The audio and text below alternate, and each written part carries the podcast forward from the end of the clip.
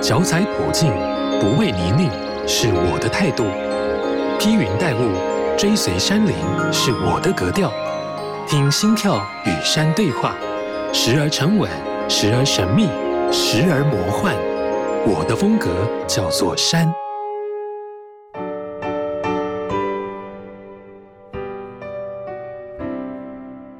有句话说到，这世界不是缺少美，而是缺少发现美的眼睛。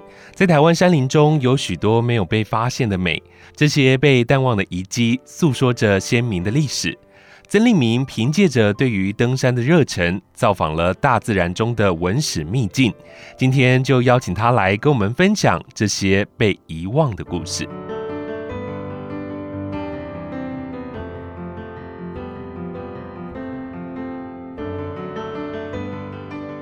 好事莫忘，好事九三五电台，我的风格叫做山。你好，我是阿哲，欢迎今天的来宾曾令明。令明你好，哎，主持人您好，啊，各位听众朋友大家好。当初怎么会爱上登山这个运动呢？因为我老家是在新店，就从小居住的地方应该算城市的边缘，所以跟大自然其实接触的机会还蛮多的。嗯，那后来比较开始真正投入所谓的登山，应该还是我在研究所毕业之后开始。从事跑步运动，那体能增加，也认识了更多同样喜爱运动登山的朋友，然后开始进入了这个坑，这样子。所以你一开始是就直接切入到越野跑了，不是公路跑？嗯，公路跑了大概一年多的时间，我就加入捷兔，因缘际会。嗯哼哼，对，也是因为加入捷兔之后才开始做越野跑的，算是这样。对，捷兔的性质好像比较不一样，因为对于很多呃出街的人，可以先。接触捷兔，就是因为捷兔它算是合家大小都可以一起参与的一个运动嘛，然后而且它比较没有像越野赛事这么有压力。对对，对，因为捷兔。捷兔它当然首先它不是一个比赛，嗯，那再来就其实捷兔它本身的意义也不是越野或跑山，只是因为台湾这边就是山地很多，所以这个活动在台湾的发展就几乎演变成了以一个这个跑山为主的活动内容，嗯，对。那其实你在这个路线上面，你你要跑，你要走，要散步，其实都很都很自由，对，所以不会有像比赛那样的压力。我觉得是蛮适合如果你要入门的人去。贴近山林的一个活动，你还记得你第一次参加解兔的那个过程嘛？那那一次是很顺利，还是你也被兔子骗了很多？哦，对对哦，那次印象是很深刻啊，因为那那一次的兔子就是其实。现在台湾很多山友都认识的，他实际是一个外国人，嗯，就是一个捷克人。我们现在台湾女婿的那个罗培德 Peter，哦，对，那我去参加捷兔的第一次就是他当兔子，嗯，那他做的地方其实就在新店，就是我家附近的地方，嗯，但是他那一次的活动去串联的路线是让我大开眼界，就是我觉得我在新店生活了三十年我都不知道的地方，那我很惊讶，就是为什么他一个外国人，他可以那么熟悉这样的地方。所以那次对我的印象是很深刻的 啊，所以后来就对这个运动就投入，其实跟他的关系也蛮大，就是那个第一次的经验很重要。嗯，那次让你接触到很多你没有看过的新店的山林，对。然后那在路线上、体能上呢，就跟你在。公路跑完全不一样哦，其实完全不一样。嗯，因为越野它的路线并不是说一定都是很平整的，对，对，所以很多时候还不是速度的问题，是你要注意各种你身体的平衡跟避免像扭伤等等哈。你不是说我马拉松跑得很快，是我去越野我一定就能够一样跑得很快，嗯嗯。其实你要是要先习惯那个地形，而且注意力专注力要一直保持，好，你才能够避免一些受伤的问题。嗯，所以现在公路跑跟越野跑的人呢、啊，都会互相交流吗？还是你们会互相 diss？对方？我现在有有一点比较不敢讲，就是我刚刚前面提到那一点，就有一些在公路上面跑得很快的人，他一进到越野的环境，他也想要跑得很快，嗯嗯，结果就会受伤。因为我以前就是有带来的朋友，就是嗯，才参加第一次他就扭伤，那扭伤之后他又很久不能跑，我就觉得又害到他这样子，所以会有点不好意思。对，所以那个我要先强调，就是我觉得性质是不太一样。之前他们讲说，连鞋子都要挑不一样的鞋子。对对，嗯嗯嗯。我知道很热爱爬山的你啊，其实过去曾经参加过几次重大的山难的救援行动。我们今天特别着重这个部分哦，想要问你说，为什么当初想要投身参与这个救援的行动呢？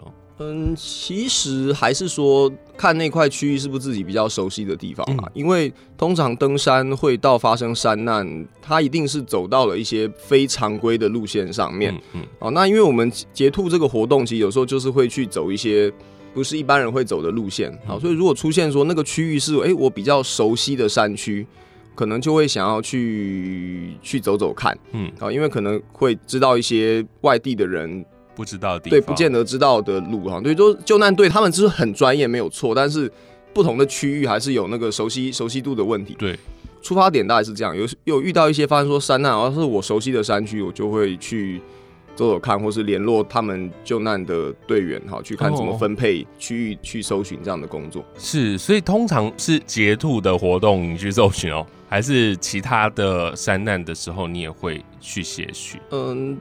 最近一次比较特别的，而且这个社会知名度也比较高，应该就是蔡进国啦，嗯、就是那个和硕的那个前副总在满月圆的这个事情。嗯，对。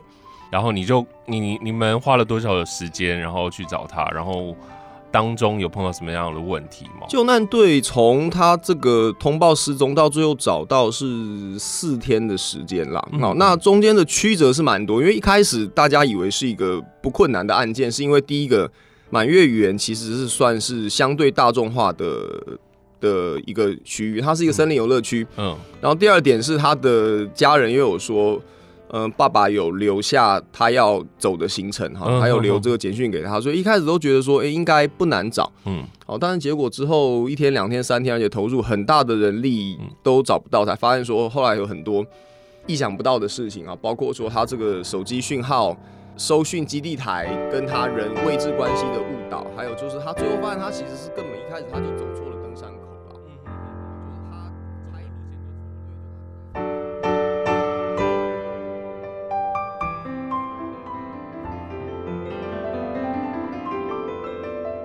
但结果之后一天、两天、三天，而且投入很大的人力都找不到，才发现说后来有很多意想不到的事情啊，包括说他这个手机讯号。收讯基地台跟他人位置关系的误导，还有就是他最后发现他其实是根本一开始他就走错了登山口了。嗯哼哼哼，哦，就是他走的路线就错了。对，就他开始入山的地方跟他原本想要走的地方其实就不一样哈。那他可能自己也没有发现这件事情，所以当他进山以后，他其实走到一个他就算他有做准备功课，那也不是他知道的地方，因为他就自就是走错了哈。所以其实从一开始就走错那。最后是调到了这个关键的，还是监视器画面啊？说台湾这个监视器真的是很重要哈，关键监视器画面确定他入山的位置去搜寻那。前一天晚上确定了监视器画面，那其实隔天中午就找到了。哦，但是跟原来我们预计的地方其实是有一段距离哈，也不是在满月园这个森林游乐区的范围里面。嗯哼。哦，所以是蛮令人遗憾的一件事情。所以通常你们知道一件就是这样子需要搜救的事件的时候，都会触发多少人啊？嗯，不一定。嗯，如果民间的话，有时候。没有组织的这个很难统计了。那救难队那边，我觉得也不一定啊。那这件事情，这个蔡经国这件事情是出动到了应该有一两百人之谱，会有这么大的规模。首先是因为就是搜寻多日是啊，你越往后面其实投入人力会越来越多嘛。然后再来就是他，呃，应该还是有点关系，就是他的这个女儿一开始有。抛出一个说什么悬赏百万这件事情，嗯，好，所以这个投入的人人就是比较多，好，那搜寻的范围也分配的是比较广，嗯哼哼。你每一次在准备要去救援的行动，你当下心情是怎么样？当下心情其实心情其实很平静，哎，就是觉得做自己可以做的事情，嗯，然后做自己可以做的事情。那对于结果都都是开放心态，就是当然希望。找到人能够是好的，但是如果不好，也是就也是可以说某种意料中，所以就不管看到什么都、嗯、都保持平常心。在事前，其实不管是心理的建设啊，这些训练都已经有了嘛，对不对？嗯、其实会的吧，尤其有一些像像蔡先生的案子，就是说已经都过了这个超过黄金七十二小时搜救期，而且在一些认为。能走的好走的路都找过都没有迹象，就会有一点预期说可能会出现在比较特别的地方，那可能安全上也比较会让人遗憾这样子。是，所以过去你搜救的一些经验，你发现大家比较容易忽略的是什么事情，才造成后来需要搜救的状况呢？忽略的事情，我觉得最最重要应该还是会使用嗯、呃、所谓离线地图的人不多、嗯、哦哦，以以至于说，当他们即使他们有这个还有联络外界的能力，也很难正确的描述自己到底是在山林的什么位置。嗯哼哼。哦，那他们自己也不知道，就是其实就就是所谓迷路啦。嗯。那如果这个东西会使用离线地图，其实蛮多案件应该是可以避免。嗯哼哼哼，他除了下载之外，很多人以为下载之后，然后他拿到山林，他打开就会看了，其实还需要学习的。嗯，应该说要需要熟悉，因为 即使是 Google Map 在城市里面，有一些人看着城市的地图，他其实也也找不到路嘛。哦哦哦，哦，左边右边这件事情哈。呃，山林使用的离线地图其实也没有大家想那么复杂，其实你就可以他想象说，它就是一个 Google Map，只是它上面的路径是有画出那些特别针对山径哦的一个地图。好，那那为什么特别强调离线？就是说它并不是一定要在有网络的地方才能够使用。嗯哼哼。好，那所以这个离线地图一般你有很多 App 可以选择吧。嗯。那其实你基本上下载这个东西之后呢，你平常在使用中，你有把它开启的话。它就会在背景自动下载它地图的资料。嗯哼哼。好，所以这个当你到山里面去，即使在一个没有网络的地方，你打开这个 app，它里面也会显示完整的地图。嗯。好，所以它是可以一个不需要网络的。那有这样的东西，你平常如果有稍微熟悉它的界面，你就会知道，比方说，哎、欸，我现在的位置，我是不是在这个山径的路线上面？好，至少这件事情你是可以判断的。是是是，那它离线地图还有一个很好的功能是，你可以下载其他人走过路的那个 GPS 的档案。哦，好，对你，你不只是看一个空白的地图，你是可以下载别人走过的路线。所以你如果今天想要做一个登山计划，你就是想说，哎，我就想要跟他走一样的路。嗯嗯。那他如果有提供这个 GPS，呃，现在网络上其实蛮多。好像践行笔记啊等等，都越来越多有提供这种公开 GPS 给你下载的。对，好，那其实你下载了之后呢，你就可以跟着它的路线走。嗯嗯嗯。哦，所以就大大的降低了这个山难发生的几率。哦，真的遇过很多案件都是真的，就是要是他会用地图，应该不会发生。所以常常感到很惋惜啊。这个现在智慧型手机这么发达，其实人手一机。嗯嗯嗯。哦，如果你对登山这个其实是有兴趣的话，真的这个应该要能够学起来。啊，你的手机里面至少要一款离线地图的软体，上山都应该要先学。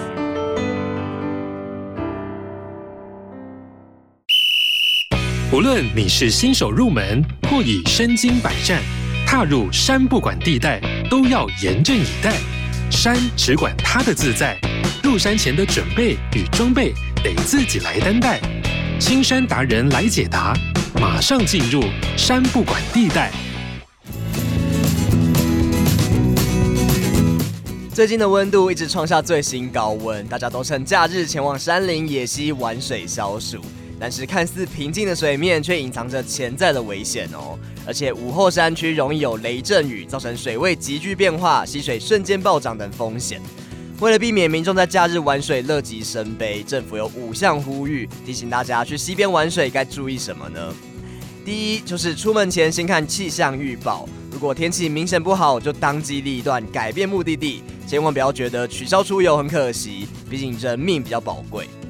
我们在野溪玩水时，如果看到上游山区变得乌云密布，或是水流突然变得浑浊，就要赶快上岸并离开水域，以免受困于暴涨的溪水而发生危险哦。从发生征兆到溪水暴涨，能够逃离的黄金时间只有短短十秒左右。因此，消防局呼吁民众遇到这种情况时，务必谨记什么都不要拿，看准撤离路径，迅速离开水域这三项守则来自救。第二，我们要选择合法戏水地点，绝对不要忽略水深危险的告示牌。现在最好要有救生设备与人员，戏水时呢也要结伴同行，不要单独下水游玩。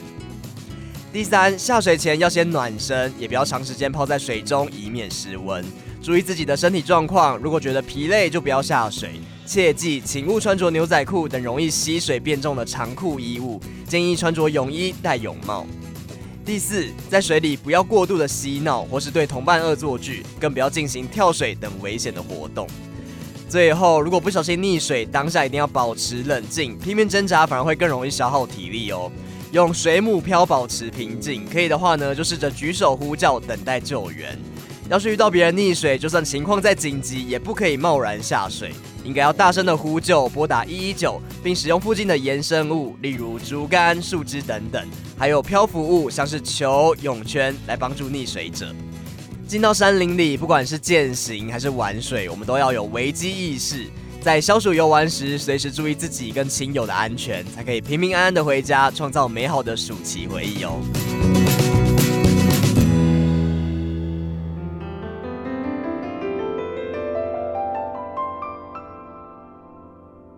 是是，接下来呢，我想要请教一下，其实，在去年哦，你因缘际会，刚刚我们特别有提到说，你不止爬山，然后其实也进一步的去认识山林的古道。当初怎么会进入到这个领域呢？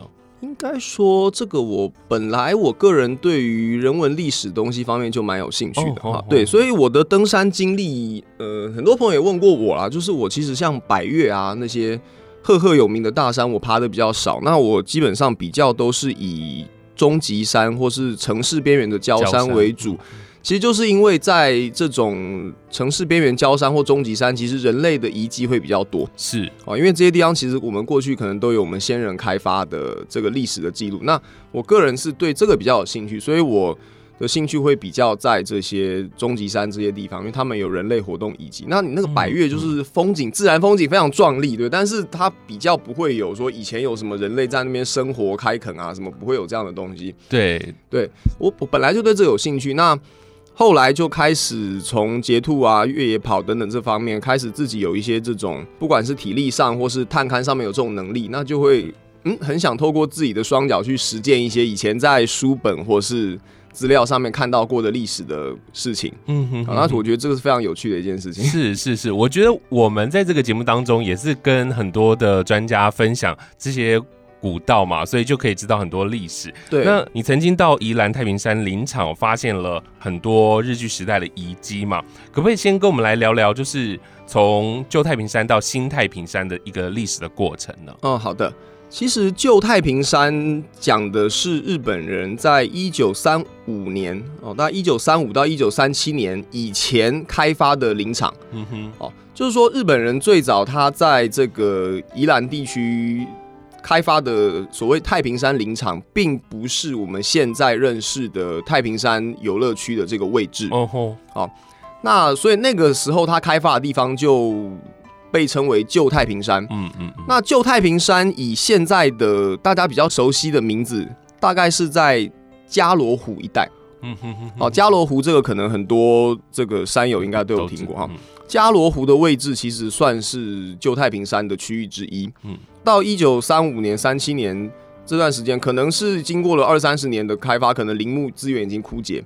他们才把伐木的中心转移到现在的太平山，嗯哼，好，所以我们在一九三七年以后的地方，我们会称为呃新太平山。那这个其实也是目前大家一般民众认识的太平山，嗯，好，那这个一九三五年以前的旧太平山，几乎是完全的就已经荒废了，就是那个地方现在已经完全没有山林了，就都是回归山林啊，就全部都是回归自然了，比较原始的，对对，非常自然，非常原始。那几乎也没有，呃，相对来说很少了，很少有山友特别会去走走那一边哈。就除了这个加罗湖，现在变成一个呃热门路线，然后它已经有很多的商业团，商业团在走。除了这个地方以外，其他地方算是很少人去走的。哦，原来是这样子。这边看到的资料就是太平山以前的旧名叫做尖木坪，是不是？哦，尖木坪是旧太平山的其中一个地方。哦，它只是一个点而已啊，一个点对，因为这些旧太平山的地名其实都是以前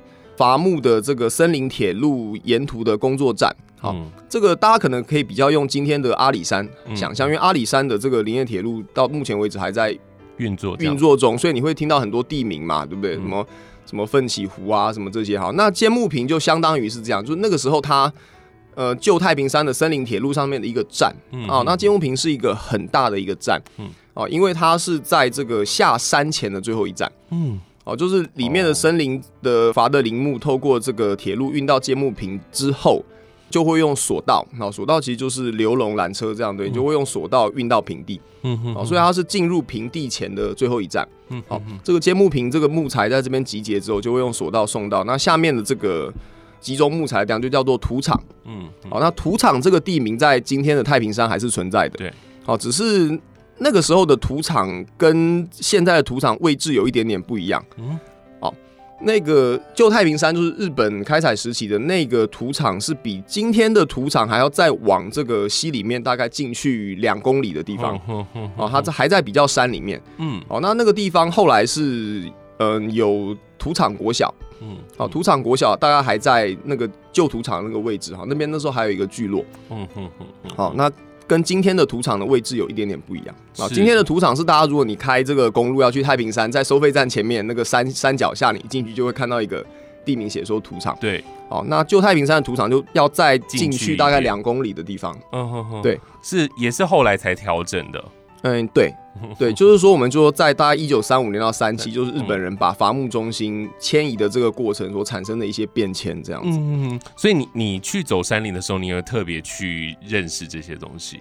嗯，有会。对，那像我都是在爬山之前都会准备很多地图的资料。哦，那这个图资很多是很很很老老的历史资料，像我们经常看的一个。是一九二四年，对哦，日本那个时候陆地测量部在台湾有做一个非常广泛而且高品质的一个等高线的测量的计划，然后有留下一份地图哈，我们一般简称呃陆测地图，就是陆地测量部的地图。一九二四年，哦，那这个距今都哇都已经快要一百年了，对，好一个等高线的地图。那我们常常都会在那个地图上面先判断当时所画的一些路线。好像那时候旧太平山林场这个森林铁路的，在那份地图上面是完全有画出来的。好，那我们就要从那个旧的地图上面去对照，说，哎，它应该是会在今天的地图上面的哪里？是是是。然后做了这样的功课呢，再到实地去找，哎，看是不是有没有相应的这个遗迹。好，那很多确实都是存在。这个几乎到现在，应该这个当年旧森林铁路林铁的路线，大概有。八成可能都被找到了，嗯哼哼哼，都是登山者找到，还是一些呃，就是文史学家找到？嗯，都有，我觉得都有。好，那再来就是说，很多其实文史工作者，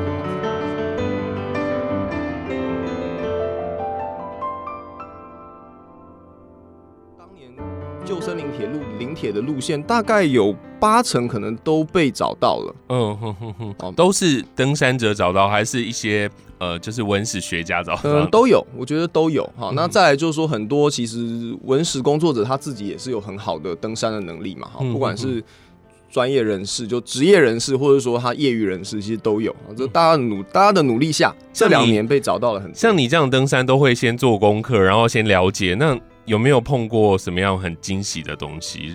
就事前没有准备到，然后竟然看到了？有哎、欸，其实会有啊。就是比方进去，常常会在一些。意料之外的地方发现一些遗迹，对啊，也是可能是伐木工作站。那这个就可能背后有很多故事啦。嗯嗯，那包括像，即使说我们刚才说一九三七年以后这个林场迁移，但是其实里面那些路有很长一段时间可能还是存在，或者里面其实还是有一些剩余的林木资源嘛。对对，对对。那你说到后来国民政府时期，会不会还有人进去开发，或是为什么后来会开辟一些林道，像是大家很熟悉像四季林道。平原林道这些林道哈，所以在那个之后，其实那个山区可能都还是有一些开发啦，只是不见得在一些我们能够外界能够看到的资料上面留下来。所以有时候在这个登山的路上，可能比方说我今天要去找一个呃这个地方，嗯，而且我在这个过去的途中，哎、欸，就已经发现说，哎、欸，这个地方怎么也是有房子啊，有什么，嗯，哦，然后就会想说，哎、欸，到底是。我原来功课做错了，其实这个地方不在那里，嗯，还是说我是就是发现了一个新的地方？对，哦，就是路上其实常常会有这样的东西，嗯，这也是就是认识文史很好玩的地方，就是有新的东西跑出来这样。对，那比起以前都只能在书本上面看到，那觉得哎，后来自己有了这个。探勘山林的能力之后，这些事情就会变得非常有趣，因为它就会发生在你的眼前，这样。嗯哼哼，在去年有一个很感动的新闻，上面写着太平山土场国小校友睽违四十三年之后回到母校升旗啊！对对对，这个你曾经去过土场国小吗？对，就是我刚刚提到说这个旧土场这个地方，后来还有土场国小这个聚落在那边。我当年会参加这个活动，其实也就是因为，呃，现在讲二零二二零年吧，对，二零年、嗯、那时候也就是联合报首先他报道了这个新闻，嗯，哦，就是说土场国就是您主持人刚刚说的，就土场国小有校友找到了他的母校，这样，对。然后看到这个新闻，我跟我太太就觉得很好奇，就是想要自己也去看看，嗯，对，那个故事真的是真的是很感人，因为。首先，重新发现他的学校的这个校友，当年都已经七十岁了。嗯哼哼。哦，这个廖文龙先生，他是应该是第十八届的第十八届的校友。哦哦哦哦。那他都已经七十岁了，那其实一直心心念念的，他相信他的学校还在。嗯哼。哦，虽然那个时候我们都认为学校可能是不存在，因为您知道宜兰那边很多次的风灾。嗯哼。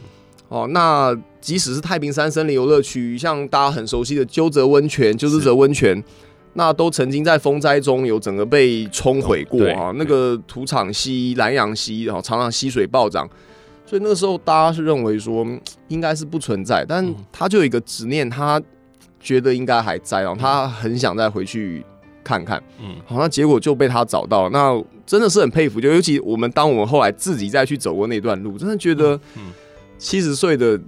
长辈能够找到走这样的路哈，他是顺着这个溪谷上去，嗯嗯，然后他们他就记得他以前的学校的校门旁边其实就有一条小溪，所以他就想着说他顺着溪上去，然后去走每一条溪沟，他觉得一定有机会回到他当时学校的位置。就后来真的就被他找到，是对，就觉得非常的了不起。那后来这个东西演变成一个佳话，就是他们。呃，首先这个廖廖学长找到这个学校之后，就串联他们以前的校友，好，嗯，告诉校友这件事情，说，哎呦，我们的学校还在，找到了，好，那他们的校友里面就有非常多热心的人士，那其中一位校友就是这个许秀云女士，后来就把土掌国小去向宜兰县政府提报历史建筑，嗯嗯嗯，好，那也经过了很多次的审议，那这个审议过程，那后来我们也有也有帮助，比方会去帮他们。砍路啊，开路啊，对，因为我们毕竟比较年轻嘛，那他们是知道哪里，但他们可能心有余力不足，嗯，好，那我们会去帮他们做一些探索清理。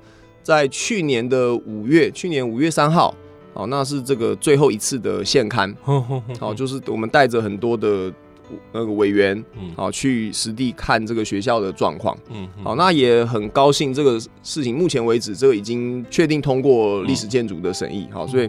土场国小是已经成为宜兰县的一个历史建筑，嗯，现阶段就会等待未来有活化的机会哈，因为它现在的位置是一个一般民众是比较无法到达的地方，嗯嗯嗯，好，那那委员的态度也是说，其实你指定为一个历史建筑，你如果要发挥它的历史意义、教育意义，其实你是要让民众应该是能够接近的，所以这个后续这个地方应该会做一些重新的这个活化，嗯哼哼，好，那就。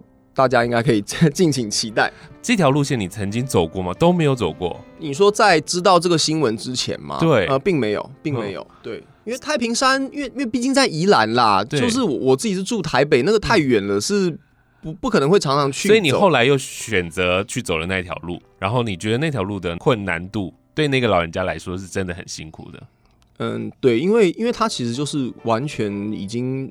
等于是没有没有路了，对，那你就是都是需要自己去砍哦，带着这个柴刀、开山刀去砍，去什么去找这个地方。后来我我们自己都去了七八次，嗯，对，那也是有找很多不同的方法进去。好，那他们以前当他们是学生的时候，他们其实就是沿着那个运木头，不是，他们是沿着运木头的森林铁路，走在那个铁轨上哦，走去上学的。哦，像现在如果大家还知道有没有去走阿里山那个绵月线是，哦，绵月线不是也是一个已经没有在使用的铁路嘛？那大家去走，很多人很很风靡这个，觉得然后风景很漂亮。过去他们念书的时候，就是沿着这个铁路去走，因为那个地方的腹地其实很狭窄。那除了这个铁路以外，其实没有很好走的路线。是，所以他们以前都是沿着这个铁路走两三公里去上学。嗯哼哼，好，每天早上，然后后来因为这个因缘机会，我认识他们很多校友，然后听到他们很多以前呃这个上学的故事，其实觉得蛮感动的。他们都小学生哎，然后你每天就是要走两三公里这个铁路去上学，所以那个过程。是